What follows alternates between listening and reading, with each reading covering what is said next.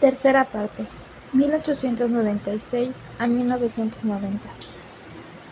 La clínica Hobbs fue fundada por el célebre cirujano Eben Easter Hobbs en su propia residencia, una casona de aspecto sólido y elegante en pleno barrio Kensington, al cual fueron quitando muros, cegando ventanas y sembrando azulejos hasta convertirlo en un esperpento.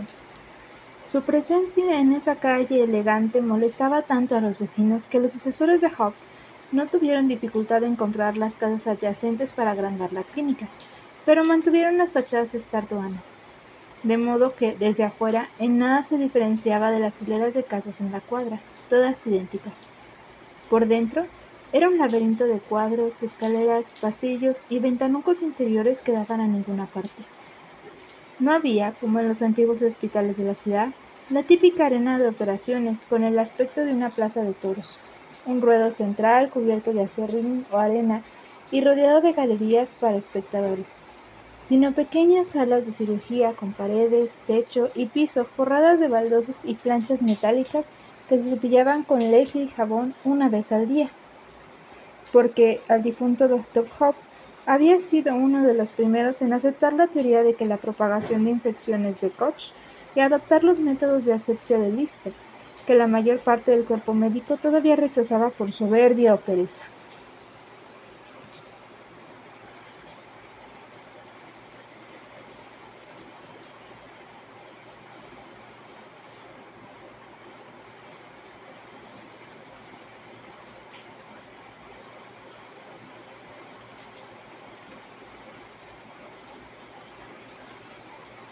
No resultaba cómodo cambiar los viejos hábitos, la higiene era tediosa, complicada e interfería con la rapidez operatoria, considerada la marca de un buen cirujano porque disminuía el riesgo de shock y la pérdida de sangre.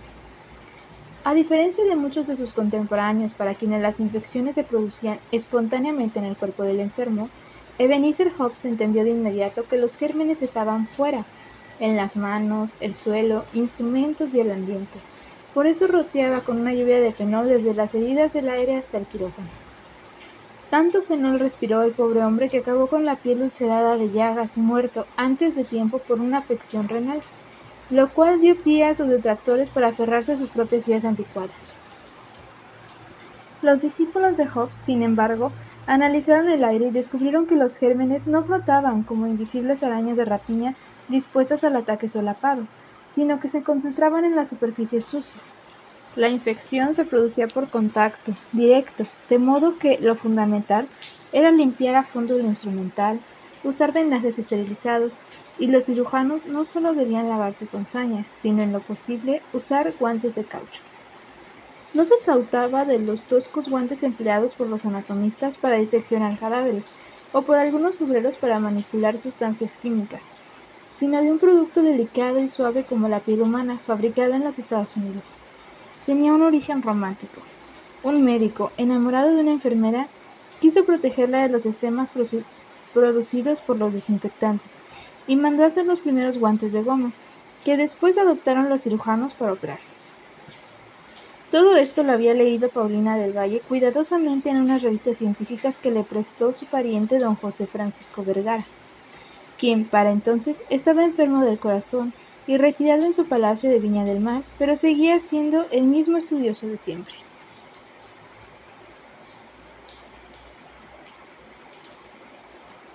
Mi abuela no solo escogió muy bien al médico que habría de operarla y se puso en contacto con él desde Chile con meses de anticipación.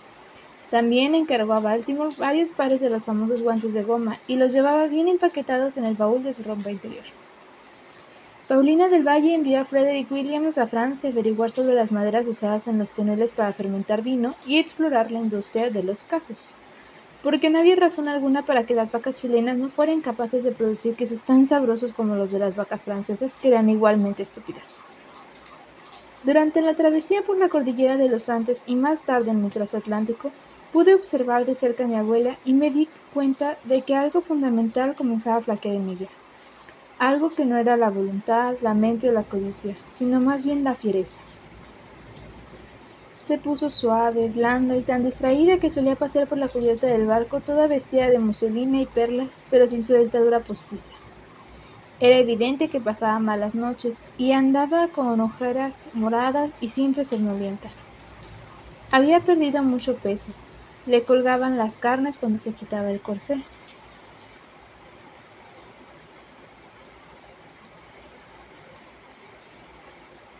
Deseaba tenerme siempre cerca, para que no coquetes con los bradineros. Broma cruel, puesto que a esa edad mi timidez era tan categórica que bastaba una inocente mirada masculina en mi dirección para que yo enrojeciera como un cangrejo cocido.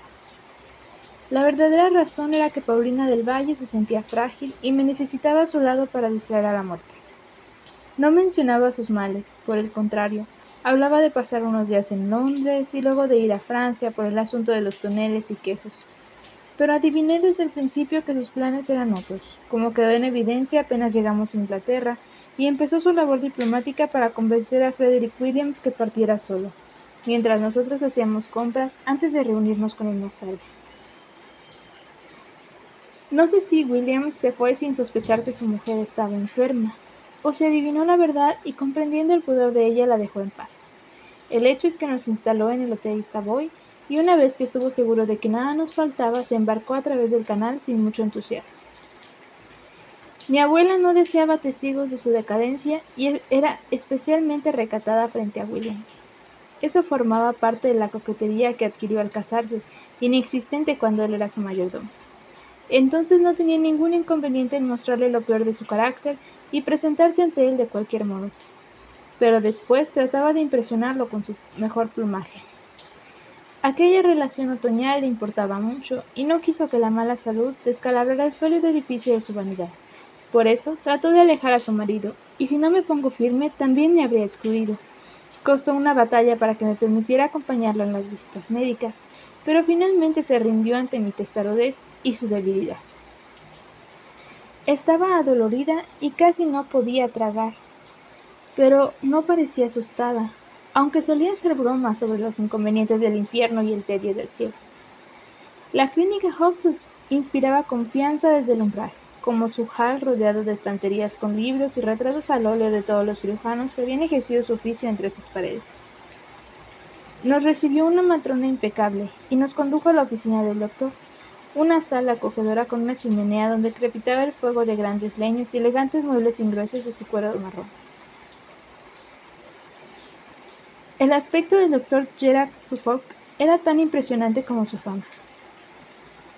Tenía pinta de teutón, grande y colorado, con una gruesa cicatriz en la mejilla que lejos de afearlo lo hacía inolvidable. Sobre su escritorio tenía las cartas intercambiadas con mi abuela, los informes de especialistas chilenos consultados y el paquete con los guantes de goma que ella había hecho llegar esa misma mañana mediante un mensajero. Después supimos que era una precaución innecesaria, pues se usaban en la clínica Hobbs desde hacía tres años. Suffolk nos dio la bienvenida como si estuviéramos en visita de cortesía, ofreciéndonos un café turco aromatizado con semillas de cardamomo. Se llevó a mi abuela una pieza adyacente y después de examinarla regresó a la oficina y se puso a ojear un libraco mientras ella reaparecía. Pronto volvió la paciente y el cirujano confirmó el diagnóstico previo de los médicos chilenos. Mi abuela sufría de un tumor gastrointestinal.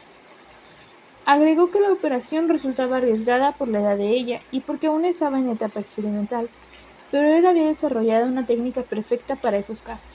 Venían médicos de todo el mundo a aprender de él. Se expresaba con tal superioridad que me vino a la mente la opinión de mi maestro don Juan Rivero, quien, para la fatuidad, es un privilegio de ignorantes. El sabio es humilde porque sabe cuán poco sabe. Mi abuela exigió que le explicara en detalle lo que pensaba hacer con ella, lo cual sorprendió al médico, acostumbrado a que los enfermos se entregaran a la incuestionable autoridad de sus manos con la pasividad de gallinas. Pero enseguida aprovechó la ocasión para explayarse en una conferencia, más preocupado de impresionarnos con el virtuosismo de su bisturí que del bienestar de su infortunada paciente. Hizo un dibujo de tripas y órganos que parecían una máquina demencial y nos indicó dónde se ubicaba el tumor, y cómo pensaba extirparlo, incluyendo la casa de sutura, información que Paulina del Valle recibió impasible, pero a mí me descompuso y debió salir de la oficina. Me senté en el hall de los retratos a rezar entre dientes. En realidad sentía más temor por mí que por ella. La idea de quedarme sola en el mundo me aterraba. En eso estaba, rumiando mi posible orfandad, cuando pasó por allí un hombre. Debe haberme visto muy pálida porque se detuvo. ¿Pasa algo, niña? preguntó en castellano con acento chileno. Negué con la cabeza, sorprendida, sin atreverme a mirarlo de frente, pero debo haberlo examinado de reojo porque pude apreciar que era joven. Llevaba el rostro rasurado, tenía pómulos altos, mandíbula firme y ojos obriscos. Se parecía a la ilustración de Gengis Khan de mi libro de historia, aunque menos feroz. Era todo color de miel, pelos, ojos, piel, pero nada había de meloso en su tono cuando me explicó que era chileno como nosotras y asistía al doctor Suffolk en la operación. La señora del Valle está en buenas manos, dijo sin ápice de modestia. ¿Qué, qué, qué pasa si no la opera? Pregunté tartamudeando, como siempre me ocurre cuando estoy muy nerviosa. El tumor seguirá creciendo, pero no se preocupe, niña. La cirugía ha avanzado mucho. Su abuela hizo muy bien en venir aquí, concluyó. Quise averiguar qué hacía un chileno por estos lados y por qué tenía ese aspecto de tártaro. Nada costaba visualizarlo lanza en mano y cubierto de pieles. Pero me callé, turbada.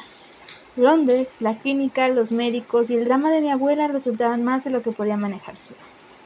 Me costaba entender los poderes de Paulina del Valle respecto a su salud y sus razones para mandar a Frederick Williams del otro lado del canal justo cuando más lo necesitábamos. Gengis Khan me dio una palmadita condescendiente en la mano y se fue.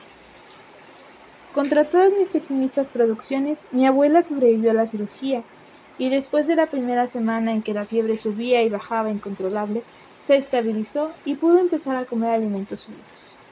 No me moví de su lado salvo para ir al hotel una vez al día a bañarme y cambiarme de ropa, porque el olor anestésicos, medicamentos y desinfectantes producía una mezcolanza viscosa que se pegaba en la piel.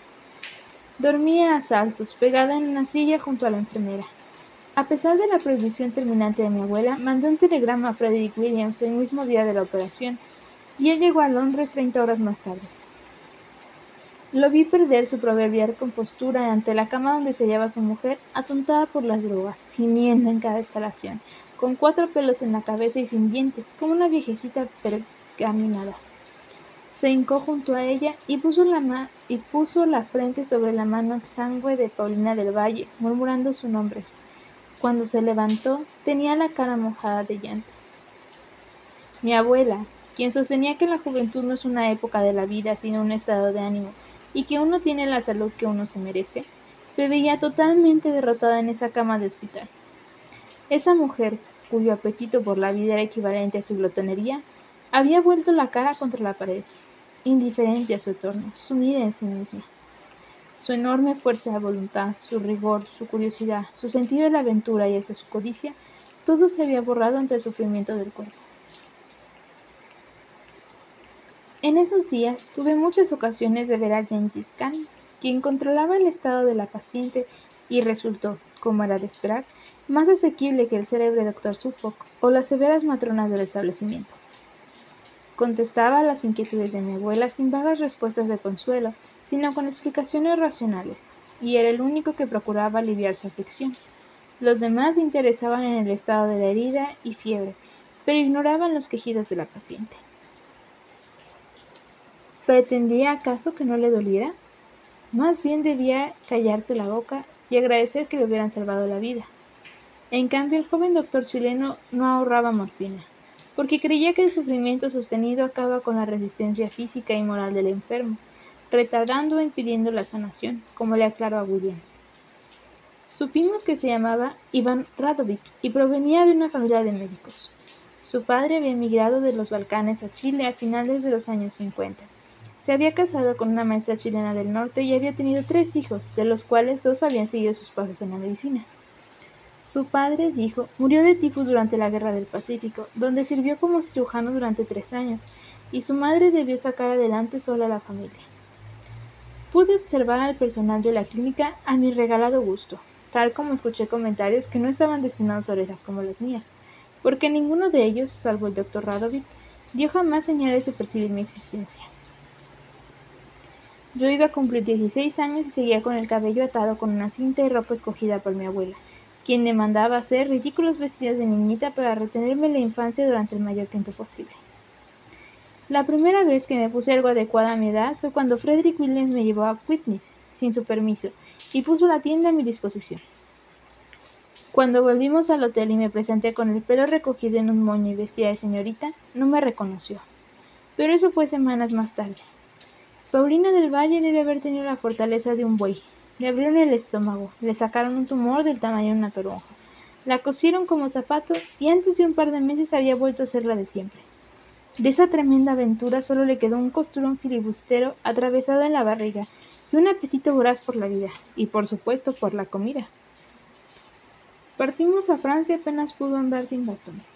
Descartó por completo la dieta indicada por el doctor Support, porque, como dijo, no había venido desde el culo del mundo hasta París para comer papilla de recién nacido. Con el pretexto de estudiar la manufactura de quesos y la tradición culinaria de Francia, se hartó de cuánta delicia ese país podía ofrecerle. Una vez acomodados en el hotelito que alquiló Williams en el Boulevard Haussmann, nos pusimos en contacto con la inefable Amanda Lopwell, quien seguía con el mismo aire de reina vikinga en el destierro.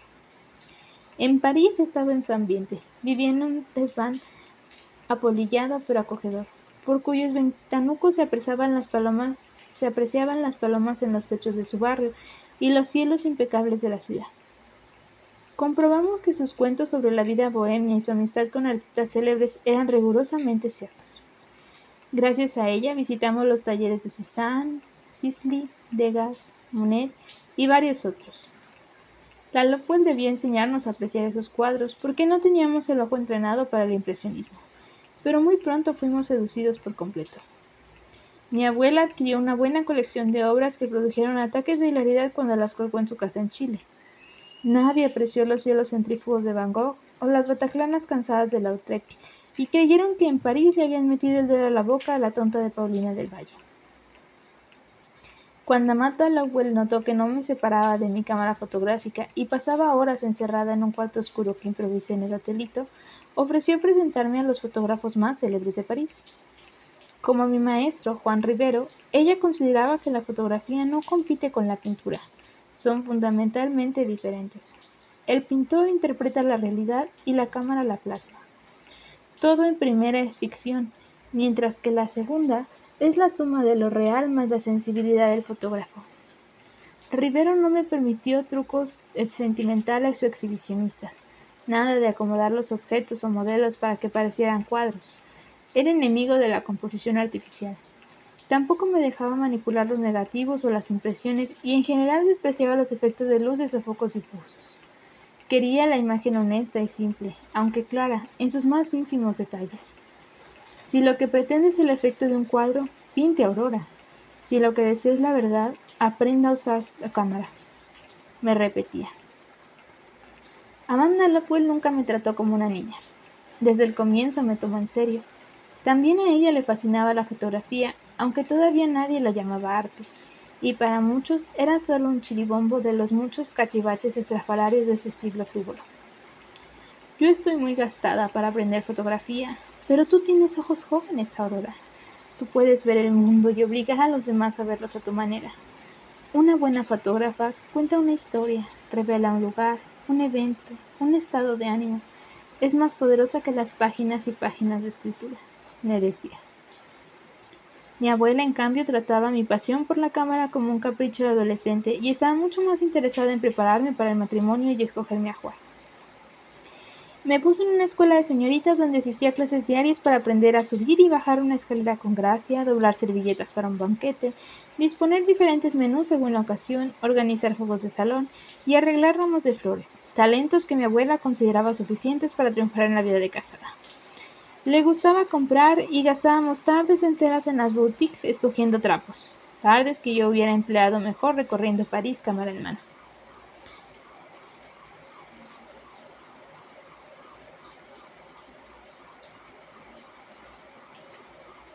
No sé cómo se fue el año.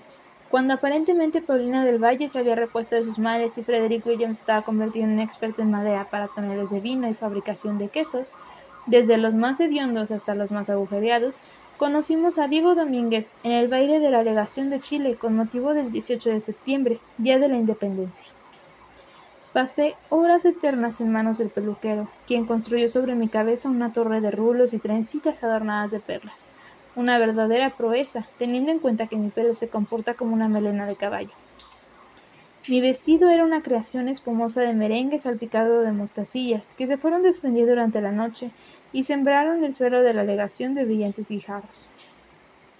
Si tu padre pudiera verte ahora, exclamó mi abuela admirada cuando terminé de arreglarme. Ella estaba ataviada de pies a cabeza en malva, su color preferido, con un escándalo de perlas rosadas al cuello, moños postizos sobrepuestos en un sospechoso tono caoba, impecables dientes de porcelana y una capa de terciopelo negro rebordada de azabache hasta el cuello hasta el suelo. Entró al baile del brazo de Frederick Williams y yo del de un marino de un buque de la escuadra chilena que realizaba una visita de cortesía a Francia. Un joven anodino cuyo rostro, cuyo nombre no logro recordar quien asumió, por iniciativa propia, la tarea de instruirme sobre el uso del sextante para fines de navegación. Fue un alivio inmenso cuando Diego Domínguez se plantó ante mi abuela para presentarse con todos sus apellidos y preguntar si podría bailar conmigo. Este no es su verdadero nombre. Lo he cambiado en estas páginas porque todo lo referente a él y su familia debe ser protegido. Basta saber que existió, que su historia es cierta y que lo he perdonado.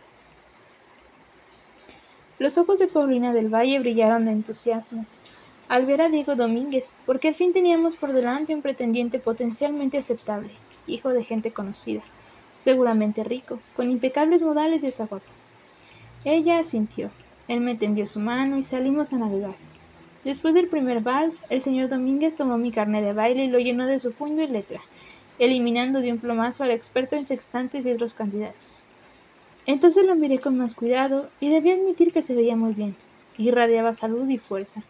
Tenía un rostro agradable, ojos azules y un fuerte Parecía incómodo en su frac, pero se movía con seguridad y bailaba bien.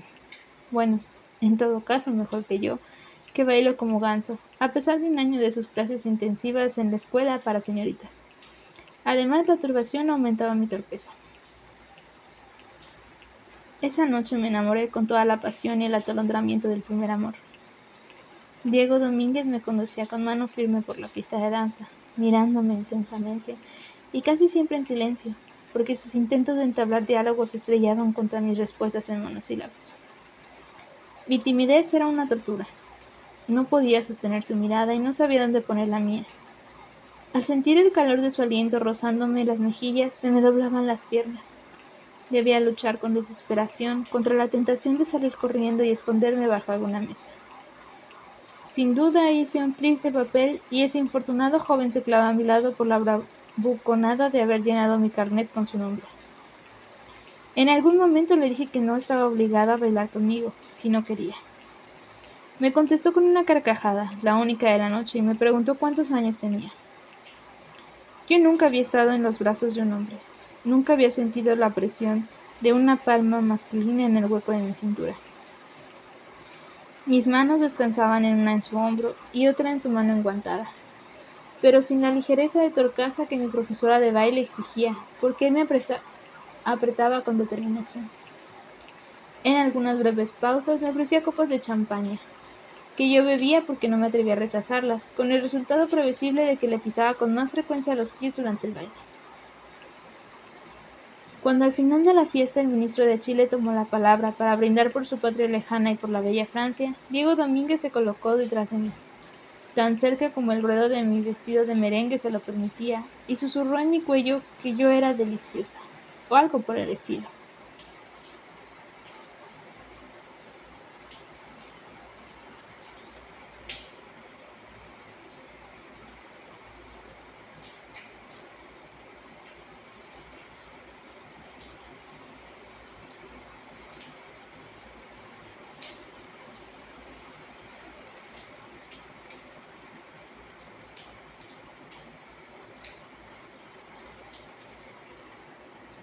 En los días siguientes, Paulina del Valle recurrió a sus amigos diplomáticos para averiguar el menor disimulo todo lo que pudo sobre la familia y antecedentes de Diego Domínguez, antes de autorizarlo para que me llevara a dar una vuelta a caballo por los campos elíseos, vigilada desde prudente distancia por ella y por el tío Frederick en un coche.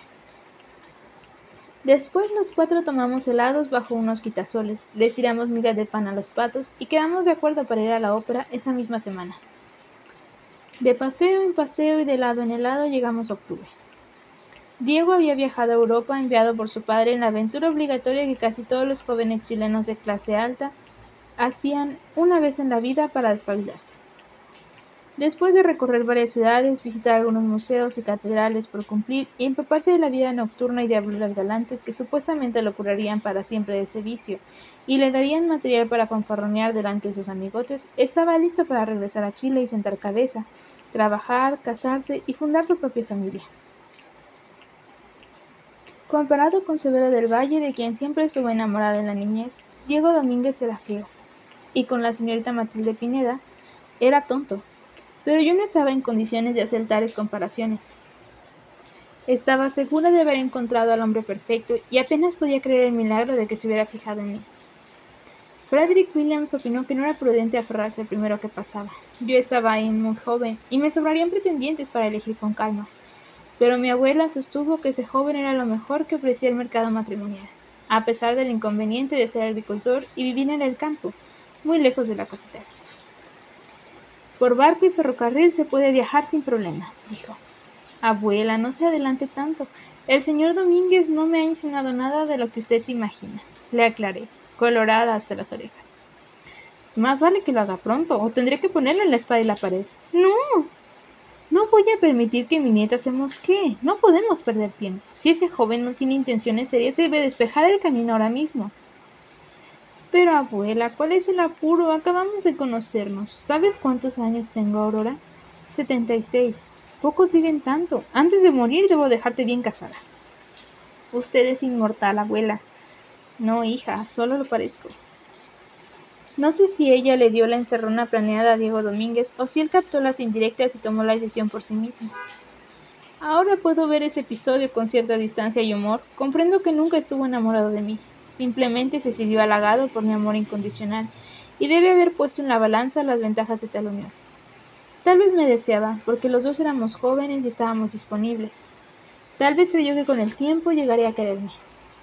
Tal vez se casó conmigo por pereza y conveniencia.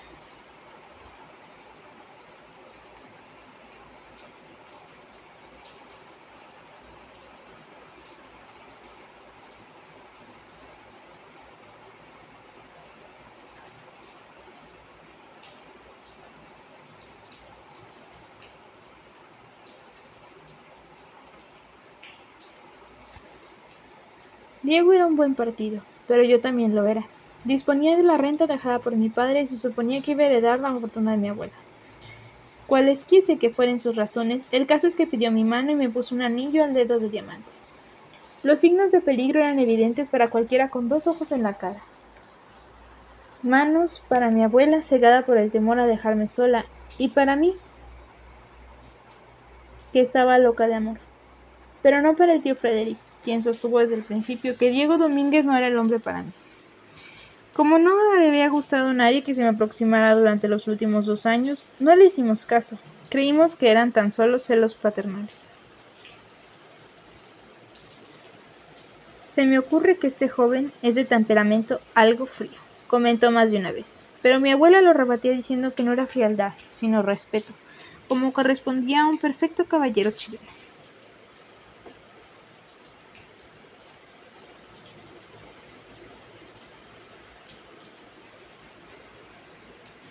Paulina del Valle entró en un frenesí de compras. En la prisa los paquetes iban a parar sin abrir a los baúles y después cuando los sacamos a luz en Santiago resultó que había dos de cada cosa y la mitad no me quedaba bien. Cuando supo que Diego Domínguez debía regresar a Chile, se puso de acuerdo con él para volver en el mismo vapor. Eso nos daba algunas semanas para conocernos mejor, como dijeron. Frederick Williams puso la cara larga y trató de torcer esos planes, pero no había poder en este mundo capaz de confrontar a esa señora cuando algo se le metía entre las dos orejas, y su obsesión del momento era casar a su nieta.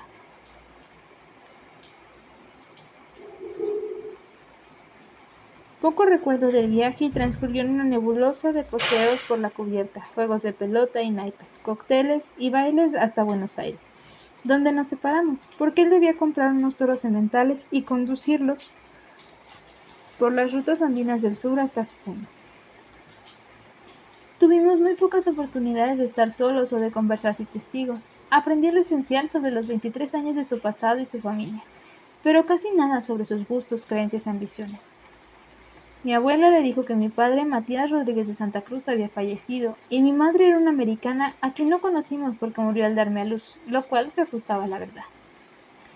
Diego no demostró curiosidad por saber más, tampoco mi pasión por la fotografía le interesó, y cuando le aclaré que no pensaba renunciar a ella, dijo que no tenía el menor inconveniente. Su hermana pintaba acuarelas y su cuñada bordaba en punto de cruz. En la larga travesía por el mar no llegamos realmente a conocernos, pero nos fuimos enredando en una sólida telaraña que mi abuela, con la mejor intención, tejió en torno a nosotros.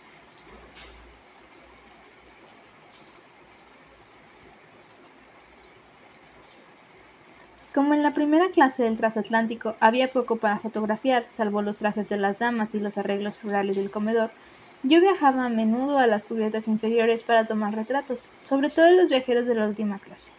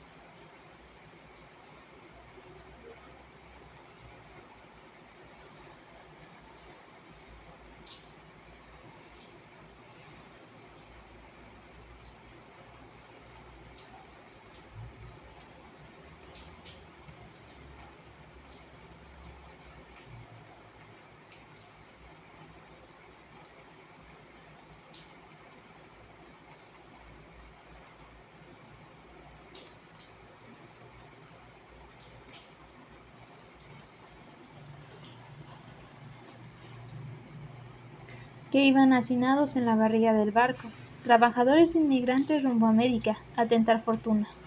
Rusos, alemanes, italianos, judíos, gente que viajaba con muy poco en los bolsillos, pero con el corazón rebosante de esperanzas.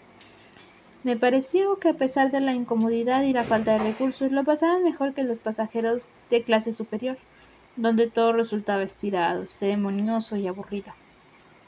Entre los emigrantes había una camaradería fácil. Los hombres jugaban a los naipes y dominó. Las mujeres formaban grupos para contarse las vidas.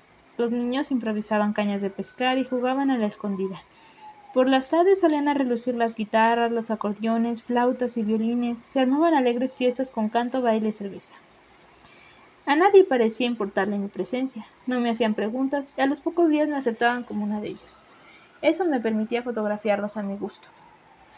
En el barco no podría desarrollar los negativos, pero sí los clasifiqué cuidadosamente para hacerlo más tarde en Santiago.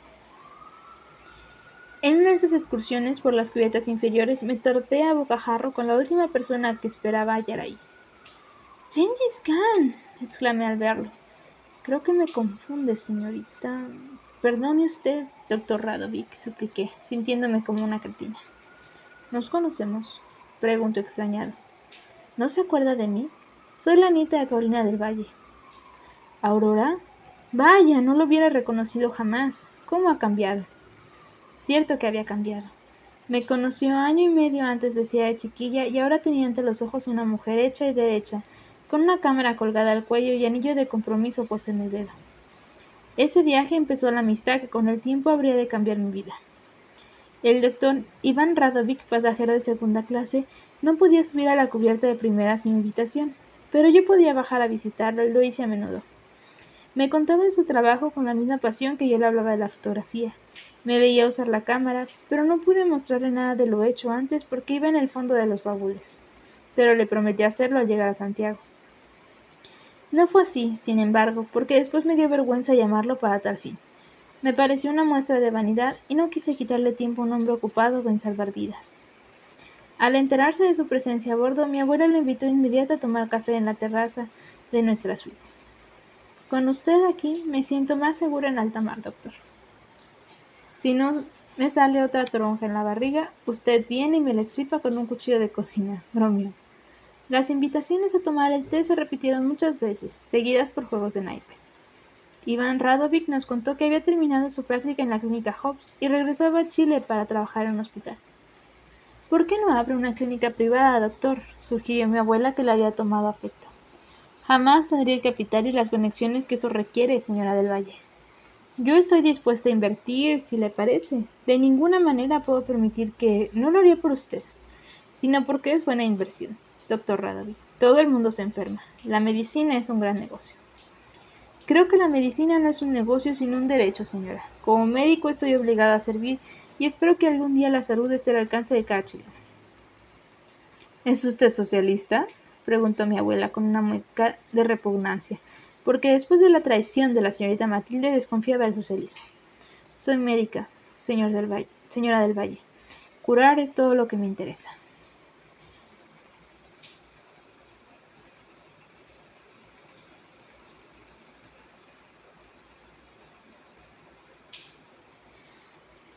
Volvimos a Chile a finales de diciembre de 1898 y nos encontramos con un país en plena crisis moral.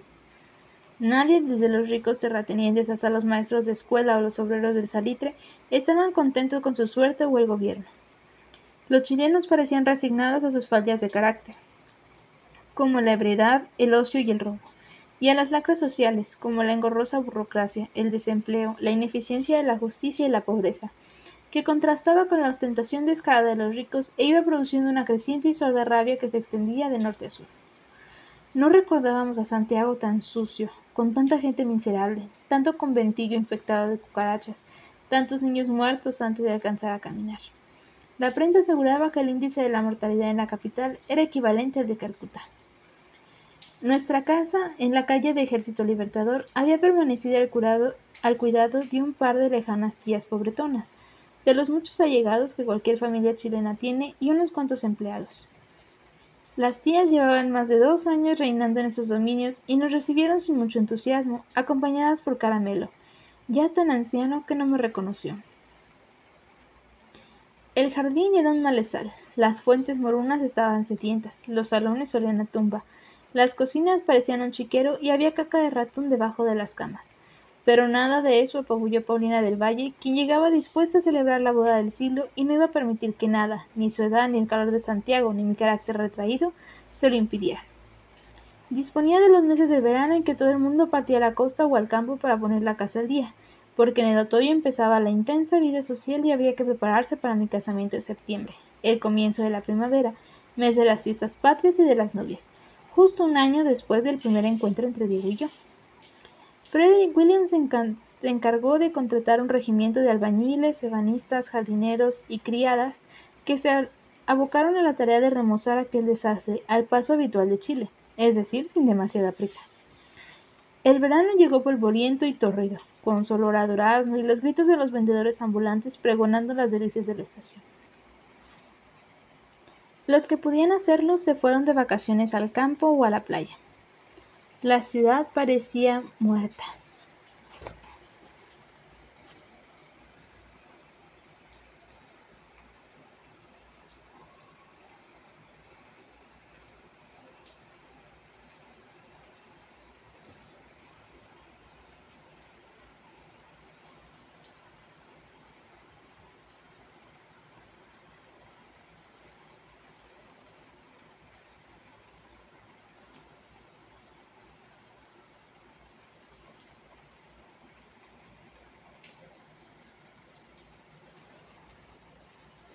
Severo del Valle apareció de visita con sacos de verduras, canastos de fruta y buenas noticias de las viñas. Venía con la piel tostada, más corpulento y más guapo que nunca.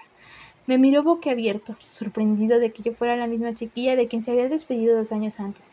Me hizo girar como trompo para observarme por todos los ángulos, y su juicio generoso fue que tenía un aire parecido al de mi madre. Mi abuela recibió pésimo aquel comentario. Mi pasado no se mencionaba en su presencia. Para ella mi vida comenzaba a los cinco años cuando crucé el umbral de su palacete en San Francisco. Lo anterior no existía. Nivea se quedó en el fondo con los niños porque estaba a punto de dar a luz de nuevo, demasiado pesada para hacer el viaje hasta Santiago. La producción de viñas se anunciaba muy buena para ese año. Pensaban cosechar las del vino blanco en marzo y las del vino tinto en abril. Contó Severo del Valle y agregó que había unas parras de los tintos totalmente diferentes que crecían mezcladas con las otras. Eran más delicadas, se apestaban con facilidad y maduraban más tarde. A pesar de que daban un fruto excelente, pensaba arrancarlas para ahorrarse problemas. De inmediato Paulina del Valle paró la oreja y vi en sus pupilas la misma lucecita codiciosa que generalmente anunciaba una idea rentable. Apenas empiece el otoño, trasplántalas separadas, cuídalas y el próximo año haremos con ellas un vino especial.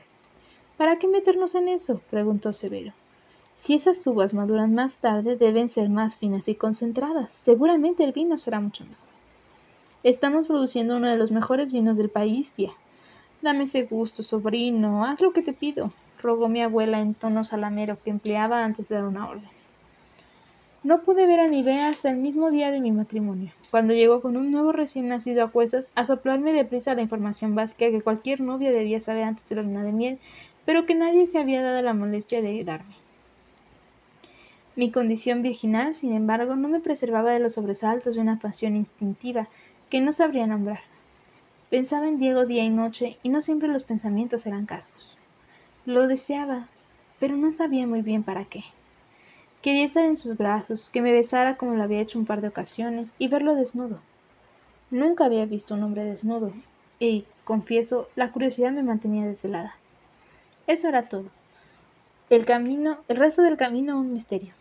Nivea, con su desfachatada honestidad, era la única capaz de instruirme. Pero no sería hasta varios años más tarde, cuando hubo tiempo y oportunidad de profundizar nuestra amistad, que ella me contaría los secretos de su intimidad con Severo del Valle y me describiría en detalle, muerta de rareza, las posturas aprendidas en la colección de su tío José Francisco Vergara. Para entonces yo ya habría dejado atrás la inocencia, pero era muy ignorante en materia erótica, como son casi todas las mujeres, y la mayoría de los hombres también, según me asegura Nivea. Sin los libros de mi tío habría tenido quince hijos sin saber cómo me dijo. Sus consejos, que habrían puesto los pelos de punta a mis tías, me sirvieron mucho para el segundo amor, pero de nada me habrían servido para el primero.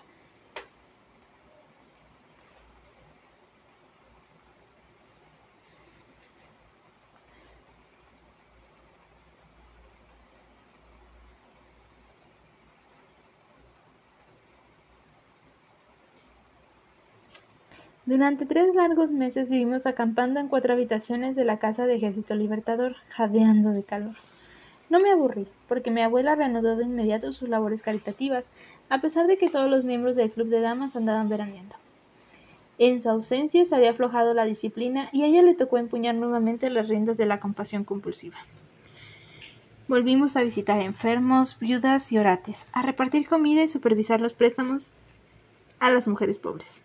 Esta idea de la cual se burlaron hasta en los periódicos porque nadie pensó que las beneficiarias, todas en estado de indigencia, devolverían el dinero. Resultó tan buena que el gobierno decidió copiarla. Las mujeres no solo pagaban escrupulosamente los, préstamos en cuotas mensuales, sino que se respaldaban unas a otras. Así, cuando alguna no podía pagar, los demás la hacían por ella. Creo que a Paulina del Valle se le ocurrió que podría cobrarles intereses y convertir la caridad en negocio, pero la detuve en seco. Todo tiene su límite, abuela, hasta la codicia, la increpé.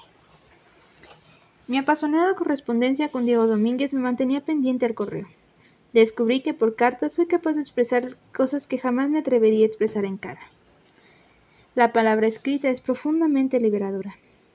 Me sorprendí leyendo poesía amorosa en vez de las novelas que antes tanto me gustaban. Si un poema, si un poeta roto, muerto, al otro lado del mundo podía describir mis sentimientos con tal precisión, debía aceptar con humildad que mi amor no era excepcional, nada había inventado, todo el mundo se enamora igual. Imaginaba a mi novio galopando con caballo por sus tierras, como era legendario de espaldas poderosas, noble, firme y apuesto. un hombronazo en cuyas manos estaría segura. Él me haría feliz, me daría protección, hijos, amor eterno. Visualizaba un futuro algodonoso y azucarado en el cual flotaríamos abrazados para siempre. ¿A cómo olía el cuerpo del hombre que amaba? A humus, como los bosques de donde provenía, o a la dulce fragancia de las panaderías, o tal vez agua de mar, como ese aroma o indicio que me asaltaba en sueños desde la infancia. De pronto la necesidad de oler a Diego se volvía tan imperiosa como un ataque de sed, y le rogaba por carta que me enviara uno de sus pañuelos que usaba al cuello o una de sus camisas sin lavar. Las respuestas de mi novio a esas apasionadas cartas eran tranquilas crónicas sobre la vida en el campo, las vacas, el trigo, la uva, el cielo estival sin lluvia y sobrios comentarios sobre su familia. Por supuesto, nunca mandó uno de sus pañuelos o camisas.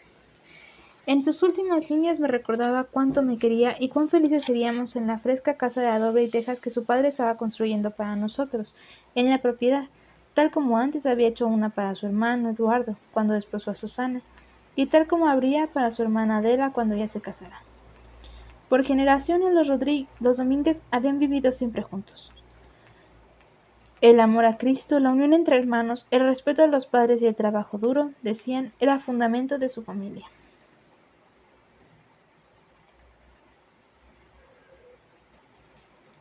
Por mucho que escribiera y suspirara leyendo versos, me sobraba tiempo, de modo que me volví al estudio de don Juan Rivero, me daba vueltas por la ciudad tomando fotos y por las noches trabajaba en el cuarto de revelado que instalé en la casa. Estaba experimentando con impresión en platino, una técnica novedosa que produce imágenes muy bellas. El procedimiento es sencillo aunque es más costoso, pero mi abuela corría con el gasto. Se pinta el papel a brochazos con una solución de platino y el resultado son imágenes en sutiles gradaciones de tono, luminosas, claras, con gran profundidad que permanecen inalterables. Han pasado diez años y esas son las más extraordinarias fotografías de mi colección. Al verlas, muchos recuerdos surgen ante mí con la misma impecable nitidez de esas impresiones en platino. Puedo ver a mi abuela Paulina, a Severo, Nivea, amigos y parientes. También puedo observarme en algunos autorretratos, tal como era entonces, justo antes de los acontecimientos que habrían de cambiar mi vida. Cuando amaneció el segundo martes de marzo, la casa vestía de gala. Tenía una moderna instalación de gas, teléfono y un ascensor para mi abuela, papeles murales traídos de Nueva York y flamantes tapices en los muebles, los parquets recién encerados, los bronces pulidos, los cristales lavados y una colección de cuadros impresionistas en los salones. Había un nuevo contingente de criados en uniforme al mando de un mayordomo argentino, que Paulina del Valle le levantó al Hotel Crillon pagándole el doble. Nos van a criticar, abuela. Nadie tiene mayordomo. Esto es una cursilería, le advertí. No importa. No pienso lidiar con indias mapuches en chancletas que echan pelos en la sopa y me tiran los platos de la mesa. Replicó. Decidida a impresionar a la sociedad capitalina en general y a la familia de Diego Domínguez en particular. De modo que los nuevos empleados se sumaron a las antiguas criadas que llevaban años en la casa, y por supuesto no se podían despedir. Había tantas personas del servicio que paseaban ociosas, tropezando unas con otras, y fueron tantos los chismes y raterías que por fin intervino Frederick Williams para poner orden, ya que el argentino no atinaba por dónde comenzar. Esto produjo conmoción. Jamás se había visto que el señor de la casa se rebajara al nivel doméstico, pero lo hizo a la perfección. De algo sirvió su larga experiencia en el oficio. No creo que Diego Domínguez y su familia, los primeros visitantes que tuvimos, apreciaran la elegancia del servicio. Por el contrario, se cohibieron ante tanto esplendor. Pertenecían a una antigua dinastía de terratenientes del sur, pero a diferencia de la mayoría de los dueños del fondo de Chile, que pasan un par de meses en sus tierras y el resto del tiempo viven en sus rentas en Santiago o en Europa, ellos nacían, crecían y morían en el campo. Eran gente con sólida tradición familiar, profundamente católica y sencilla, sin ninguno de los refinamientos impuestos por mi abuela, que seguramente les parecieron decadentes y poco cristianos.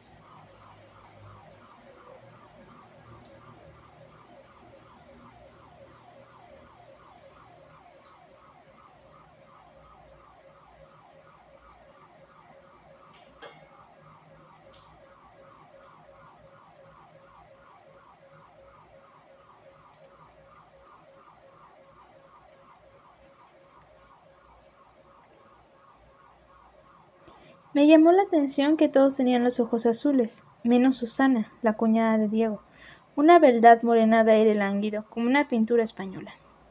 En la mesa se confundieron tan la hilera de cubiertos y de seis copas. Ninguno probó el pato a la naranja y se asustaron un poco cuando llegó el postre ardiendo en llamas. Al ver el desfile de criados en uniforme, la madre de Diego, doña Elvira, preguntó por qué había tanto militar en la casa. Ante los cuadros impresionistas se quedaron pasmados, convencidos de que yo había pintado esos mamaplachos y que mi abuela, de puro chocha, los colgaba en la pared pero apreciaron el breve concierto de arpa y piano que ofrecimos en el salón de música.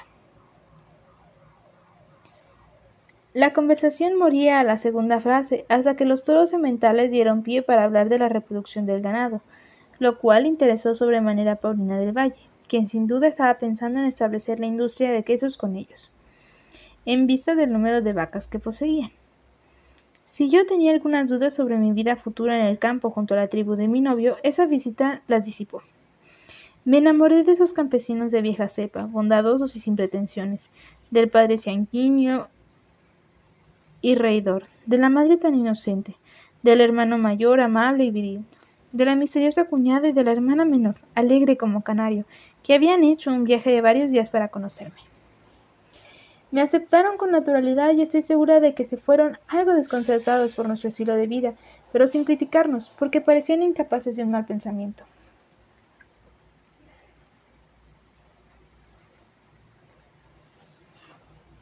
En vista de que Diego me había escogido, me consideraban parte de su familia. Eso les bastaba. Su sencillez me permitió relajarme, cosa que rara vez me ocurre con extraños, y al poco rato me encontré conversando con cada uno de ellos, contándoles del viaje a Europa y de mi afición por la fotografía. Muéstrame sus fotos, Aurora, me pidió doña Elvira, y cuando lo hice no pude disimular su desencanto. Creo que esperaba algo más reconfortante que piquetes de obreros en cuelgas, conventillos, niños harapientos jugando en las acequias, violentas revueltas populares, burdeles, sufridos inmigrantes sentados sobre sus bultos en la sala de un bosque. Pero, hijita, ¿por qué no toma fotos bonitas? ¿Para qué se mete en esos andurriales? Hay tantos paisajes lindos en Chile, murmuró la Santa Señora. Iba a explicarle que no me interesan las cosas bonitas, sino esos rostros curtidos por el esfuerzo y sufrimiento, pero comprendí que no era momento adecuado. Ya habría tiempo más adelante para darme a conocer a mi futura suegra y el resto de su familia. ¿Para qué les mostraste esas fotografías? Los Domínguez son chapados a la antigua. No debiste asustarlos con tus ideas modernas, Aurora. Me recriminó Paulina del Valle cuando se fueron. De todos modos, ya estaban asustados con el lujo de esta casa y los cuadros impresionistas. ¿No cree, abuela? Además, Diego y su familia deben saber qué clase de mujer soy. Repliqué. Todavía no eres una mujer, sino una niña. Cambiarás, tendrás hijos, deberás amoldarte al ambiente de tu marido. Siempre seré la misma persona y no quiero renunciar a la fotografía. Esto no es lo mismo que las acuarelas de la hermana de Diego y el bordado de su cuñada. Esto es parte fundamental de mi vida. Bueno, cásate primero y después haz lo que se te dé la gana, concluyó mi abuela. No esperamos hasta septiembre como estaba planeado, sino que debimos casarnos a mediados de abril, porque doña Elvira Domínguez tuvo un ataque leve al corazón y una semana más tarde, cuando se repuso lo suficiente como para dar unos pasos sola, manifestó su deseo de verme convertida en la esposa de su hijo Diego, antes de partir al otro mundo. El resto de la familia estuvo de acuerdo, porque si la señora se despachaba, habría que postergar el casamiento durante al menos un año para guardar el luto reglamentario. Mi abuela se resignó a apurar las cosas y olvidar la ceremonia, y olvidar la ceremonia principesca que planeaba. Y yo suspiré aliviada, porque la idea de exponerme a los ojos de medio Santiago entrando a la catedral del brazo de Frederick Williams o de Cedro del Valle, bajo una montaña de organdí blanco como pretendía mi abuela, me tenía muy inquieta.